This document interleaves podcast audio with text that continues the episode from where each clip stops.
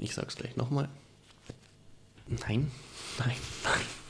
Nein, nein, nein.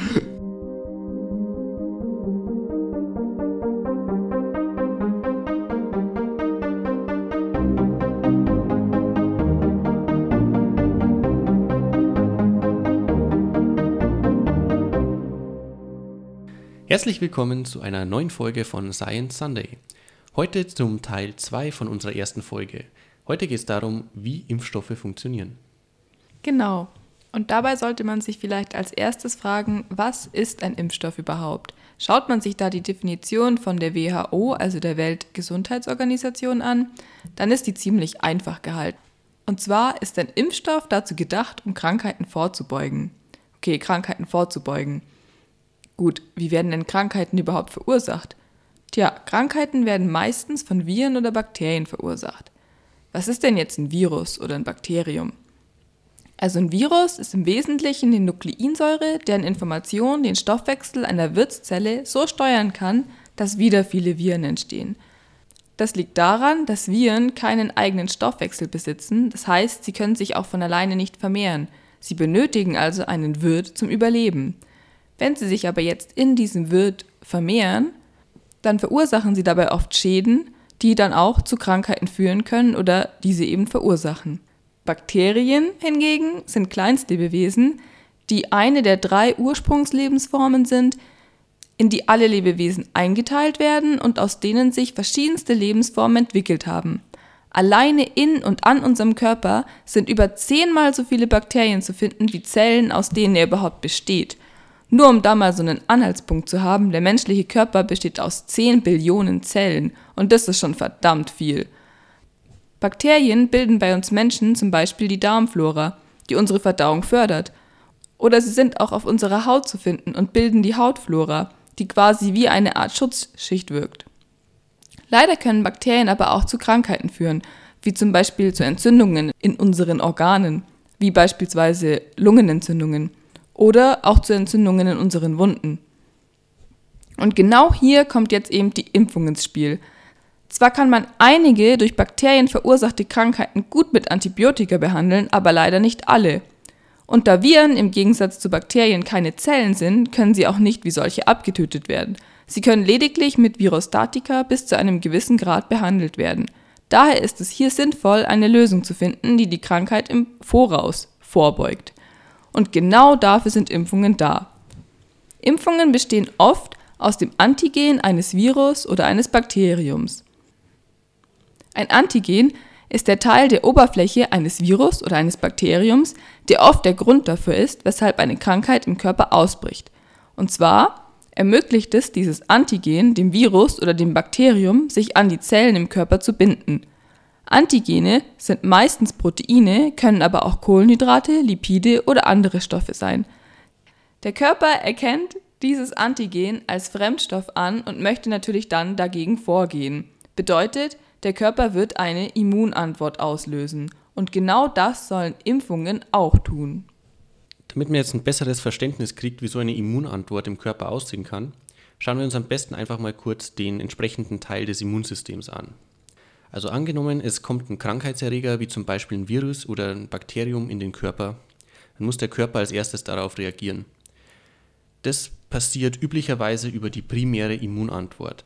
Das heißt, Fresszellen, sogenannte Makrophagen, erkennen typische Merkmale von äh, Krankheitserregern oder Viren und fressen durch äh, Phagozytose diese Eindringlinge im Endeffekt auf. Nachdem das passiert ist, werden die im Inneren der Makrophagen zerstört und die Antigene werden auf der Oberfläche der Zellen präsentiert. Jetzt reagieren die weißen Blutkörperchen des Körpers drauf. Diese werden auch Leukozyten genannt und die Leukozyten produzieren jetzt ein Protein, das sich Antikörper nennt. Die Antikörper sind so aufgebaut, dass sie genau zum entsprechenden Antigen der Viren oder Bakterien passen und an diese dranbinden. Diese Bindung hat jetzt im Endeffekt zwei verschiedene Funktionen. Einerseits neutralisieren sie die Viren, das heißt, sie machen sie bewegungsunfällig und andererseits markieren sie diese auch, sodass die Fresszellen wissen, welche Zellen sie jetzt auffressen und unschädlich machen sollen. Der Körper produziert dann nach der Infektion immer weiter Antikörper, Die Antikörper binden weiterhin an alle Antigene und blockieren damit die Aktivität der Viren und Bakterien, sodass diese für den Körper unschädlich werden. Die große Stärke des Immunsystems besteht jetzt darin, dass sich nach einem Kontakt mit dem Krankheitserreger sogenannte Gedächtniszellen bilden. Und diese Antikörper und Gedächtniszellen können jetzt im Körper für viele Jahre, manchmal sogar Jahrzehnte und für spezielle Viren sogar für ein Leben lang vorhanden bleiben und ermöglichen dem Körper bei einer späteren Infektion von Anfang an schneller auf die Eindringlinge zu reagieren und diese unschädlich zu machen. Daher auch der Name Gedächtniszellen, weil sich der Körper praktisch an die Antigene erinnert und sofort weiß, welche Antikörper er dagegen produzieren muss. Warum kann man es eigentlich trotzdem noch an einer Virusinfektion oder einer bakteriellen Infektion erkranken? Das liegt daran, dass beim ersten Eindringen von einem Krankheitserreger die primäre Immunreaktion ungefähr sieben bis zwölf Tage braucht, bis eine effektive Verteidigung aufgebaut ist. Während dieser Zeit kann es jetzt zum Körper trotzdem schon zu erheblichen Schäden kommen. Das heißt, es können schon sämtliche Krankheitssymptome auftreten, die im schlimmsten Fall sogar bis zum Tod führen können. Das Ganze hängt natürlich vom Zustand des Immunsystems ab und natürlich auch von der Art der Krankheitserreger. Die Schlussfolgerung daraus ist jedenfalls, dass das körpereigene Gedächtnis zur Abwehr von Viren und Bakterien äußerst sinnvoll ist. Durch Impfungen kann man sich das Ganze zunutze machen, indem man dem Körper nötigen Informationen gibt, ohne dass der komplette Krankheitsverlauf einmal durchgemacht werden musste.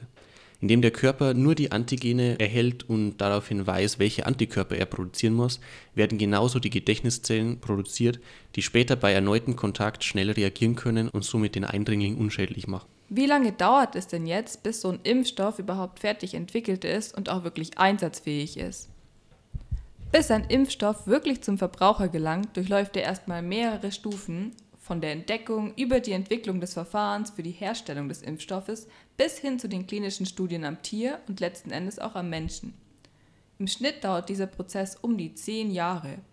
Hierbei ist besonders die Versuchsreihe am Menschen wichtig. Und die setzt sich aus drei Teilen zusammen.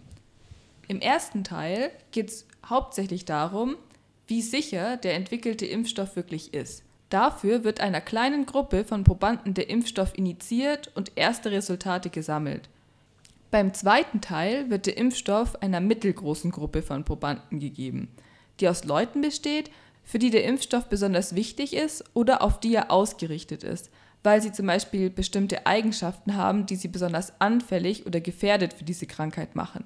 Zum Beispiel sind es alte Leute oder Kinder, die einfach in einem Stadium ihres Lebens sind, in dem ihr Immunsystem nicht mehr oder noch nicht stark genug ist. Auch hier wird hauptsächlich die Sicherheit des Impfstoffs getestet, aber auch die Anregung der Immunantwort unseres Körpers getestet. Bedeutet, man will sehen, wie der Körper auf diesen neu entwickelten Impfstoff reagiert und ob es da schon Komplikationen gibt oder größere Probleme. Im dritten Teil, und das ist jetzt auch eigentlich der wirklich letzte Teil, da wird der Impfstoff an einer großen Gruppe von Probanden getestet, um zu sehen, ob er wirklich so gut funktioniert, wie man sich das eben am Anfang vorgestellt hat. Warum der Corona-Impfstoff aktuell jetzt im Gegensatz dazu so schnell entwickelt werden konnte, erzählen wir euch dann in unserer nächsten Folge, in der es ausschließlich um den Covid-19-Impfstoff gehen wird.